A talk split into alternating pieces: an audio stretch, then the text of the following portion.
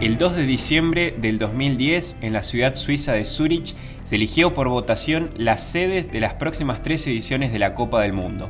El primero en ser elegido fue Brasil, país anfitrión del recordado Mundial 2014. El siguiente candidato fue Rusia para la edición 2018 y finalmente en 2022 el país encargado de llevar a cabo este certamen fue Qatar.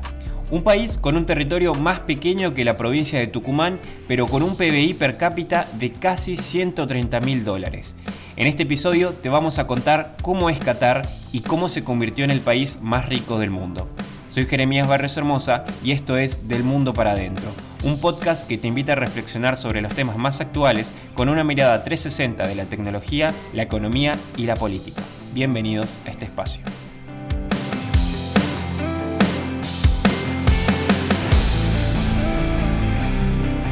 Si tuviste el privilegio de sacar los pasajes para ir a alentar a la selección de Scaloni, primero, déjame felicitarte. Y segundo, que me transfieran a mi CBU, que voy a estar dejando en la descripción del podcast. Nada, mentira.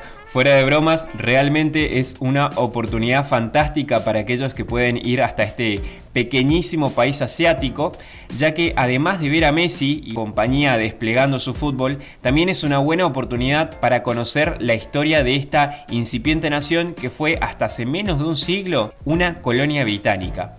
Qatar es un territorio, o tiene un territorio mejor dicho, como dije, muy pequeño, sin muchos recursos naturales, exceptuando dos, de los cuales son los más importantes hoy en día. Y mirá si no, si no serán importantes, que gracias a ellos y a una buena gestión se pudo convertir en uno de los países más ricos del planeta. Seguro la mayoría supone que uno de estos recursos es el petróleo. Y suponen bien, porque Qatar tiene 25 mil millones de barriles de crudo entre sus reservas. Para que se hagan una idea, Argentina tiene tan solo 2.500 millones, es decir, 10 veces menos. Aún así, este número está muy lejos de los 507 mil millones de barriles de crudo que tienen las reservas de Venezuela, por ejemplo. Genial, ¿y cuál es el otro recurso que tiene? El gas. En números, Qatar tiene 24.500 millones de metros cúbicos de gas natural y exporta el 75% de su producción al resto de los países. Como podrán imaginar, con el tema de la guerra y los posibles cortes de gas por parte de Rusia a la Unión Europea, Qatar se estaba frotando las manos para preparar nuevos destinos de su preciado recurso natural. Sin embargo, sé que es muy fácil decir que son ricos por sus recursos naturales y listo, pero en realidad la otra llave de su éxito proviene de la inversión.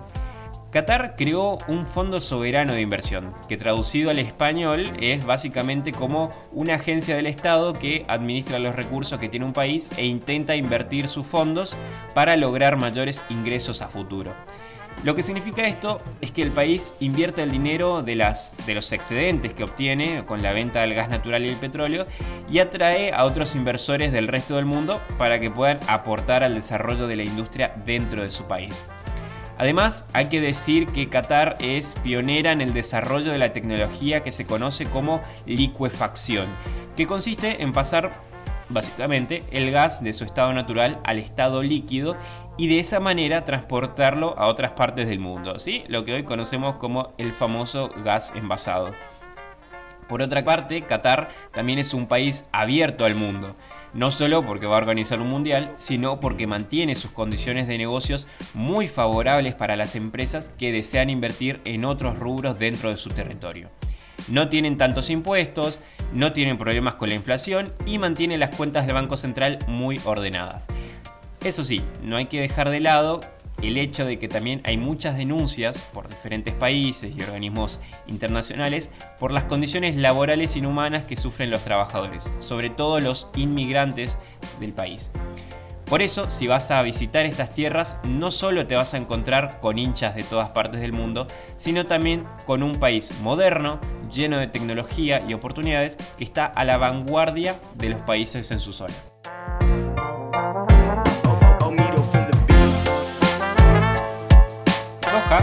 Capital catarí, hasta la década de los 90, no era más que una ciudad con poco menos de un millón de habitantes, que vivía fundamentalmente de la pesca y la recolección de perlas.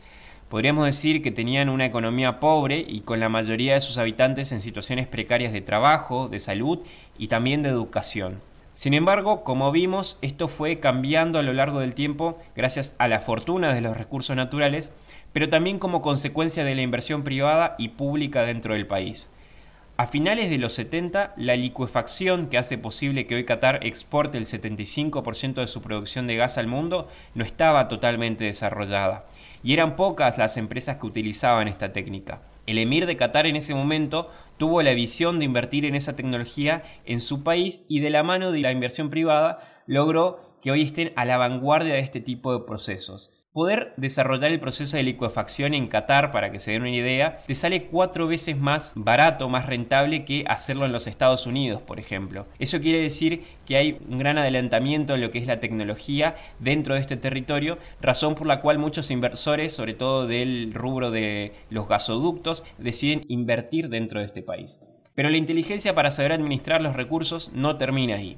Crearon un fondo de inversión para poder aprovechar esta riqueza que fueron acumulando y de esta manera asegurar la sustentabilidad de su economía por varias décadas más. Esto demuestra cómo una visión más abierta a los negocios, al mercado, trae aparejado más oportunidades para un país que si bien cuenta con muchos recursos, si no se lo sabe administrar, puede que su bendición se convierta en su maldición, como lo podemos apreciar hoy en Venezuela, como lo podemos apreciar en Cuba o en tantos países con mayores recursos naturales y reservas de todo tipo, como la Argentina también, pero que sin embargo el nivel económico de su país no es el que debería. Todo esto sería posible en Argentina si algún día decidimos abrirnos al mundo y empezar a confiar del mercado y las empresas para que éstas sean el motor de crecimiento para un país más moderno y sobre todo más justo. Muchas gracias por haber escuchado este episodio. Si te gustó, seguinos en Spotify como Del Mundo para Adentro y en Instagram o Facebook como arroba DMPA OK para no perderte de ningún contenido.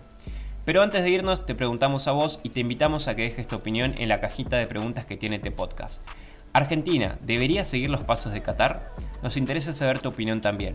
Nosotros nos encontraremos la próxima semana para que podamos seguir reflexionando del mundo para adentro. Un fuerte abrazo y nos veremos pronto. Chao.